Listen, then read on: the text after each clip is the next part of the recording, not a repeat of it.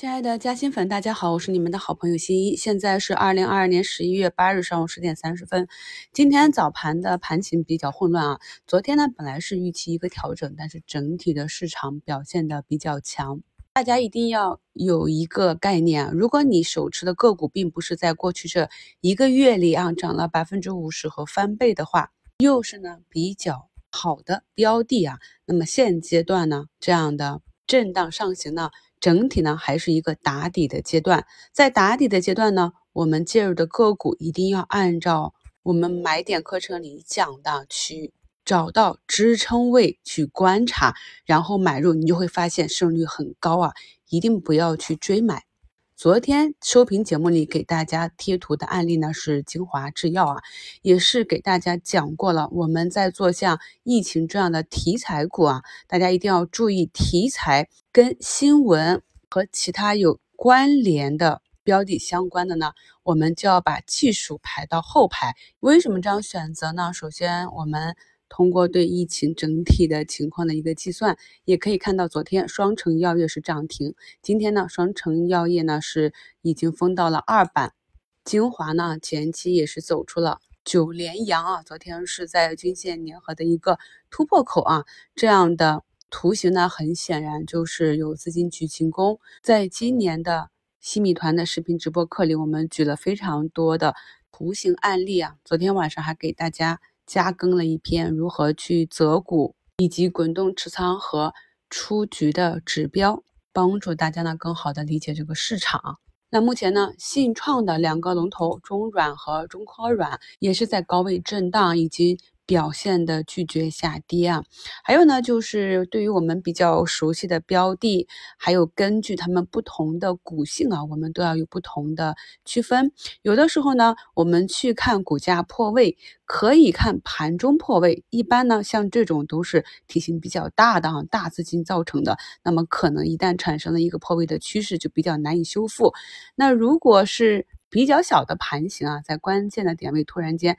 在盘中出现破位呢，哎，这里可能就是一个破位洗盘，大家可以试着理解一下。那么这里呢，不但不是一个卖点，反而是一个买点。稍后呢，我也在节目中给大家贴一下相应的分时图和。K 线图啊，供大家参考。那在早评里呢，我也给大家留言了。那么这里呢，是一个三十分钟和六十分钟级别的震荡整理。那日线级别呢，仍然是看多啊。所以呢，三十和六十分钟这个级别呢，啊，远的话是两三天啊，近的话，如果市场很强，日内呢就会完成一个整理。那对于个股来讲呢，我们只要按照我们啊低吸高抛的原则，因为知道啊这个行情整体没有结束。所以呢，当个股啊踩到了支撑，就像节目刚开始讲的，我们大胆的根据我们持续连贯的这样一个持股计划，看一下啊，前两天冲高的时候你卖了多少？那现在回踩到位啊，有了差价之后，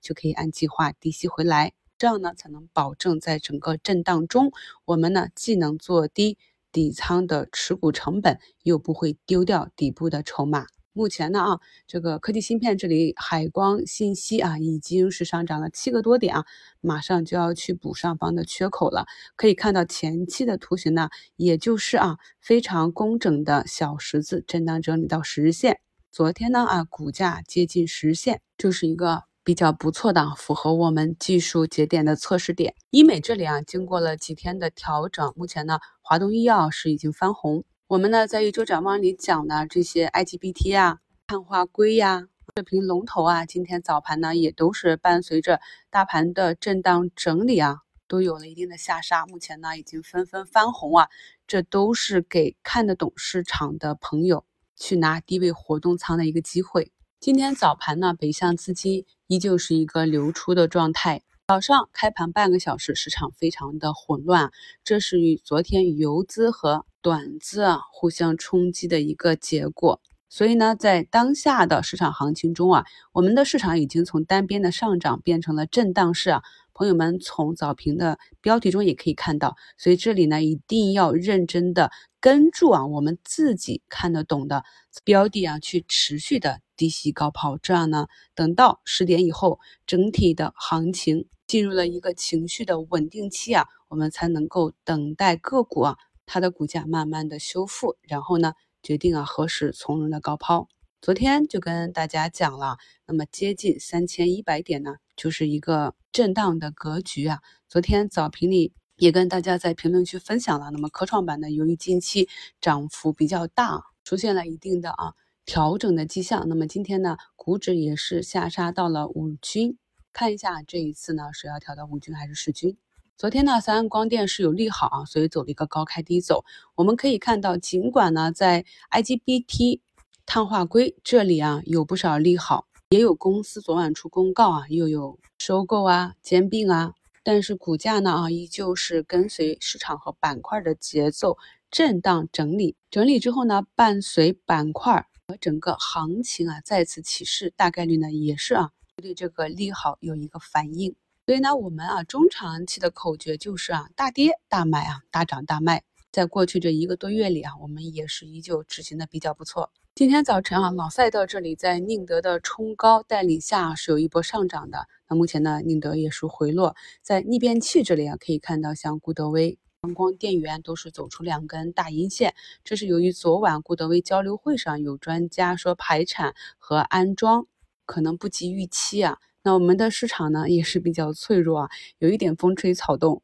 就马上体现在这个二级市场上，这也是为什么我跟朋友们讲，我们近期如果想要进行中长期的一个择股啊，一定要按照月线去选择，要挑到那种已经被杀的啊，几乎没有什么水分泡沫，市场啊在出现利空，股价也跌不动的那种啊，这样呢，我们按照技术慢慢的去盘。展望未来呢，才更有一个比较好的盈亏比。最后呢，给大家贴一张图啊，这个是在今年这一整年里啊，我去参与过的一只我比较看好的科技股。可以看到，我整体是参与了七次，中间呢有六次是成功的，只有一次是止损出去的。这个案例的详细讲解呢，在本周的一周展望里，感兴趣的朋友呢可以去听一下。所以呢，如果整个市场是处于一个大头朝下的，或者你的个股呢还没有形成一个底部的趋势反转啊，那么在操作的时候就一定要把握住啊快进快出，保护好本金这样的原则。所以我们经常讲，高手是死在抄底的路上。大家检验一下自己手中的个股，在经过了市场这一个月的震荡整理反弹。很多个股呢都已经慢慢的走出底部形态了。如果你的持仓呢还是一个大头朝下，三不五时的创出新低，没有业绩支撑，没有题材逻辑，没有热点，没有增量资金，不妨趁着这两天市场震荡整理的时候，认真的思考一下，是不是可以换到更好的标的里去。毕竟呢，如果未来真的有一波大的行情，那么这个底部呢早晚会走出来啊。一次两次的震荡，终有一次震荡呢，个股啊和整个市场就会慢慢的上去了。届时呢，好的公司、好的股票，股价呢就会得以修复；而没有业绩、没有成长未来、也没有资金眷顾的个股呢，在我们注册制的这样一个大背景下啊，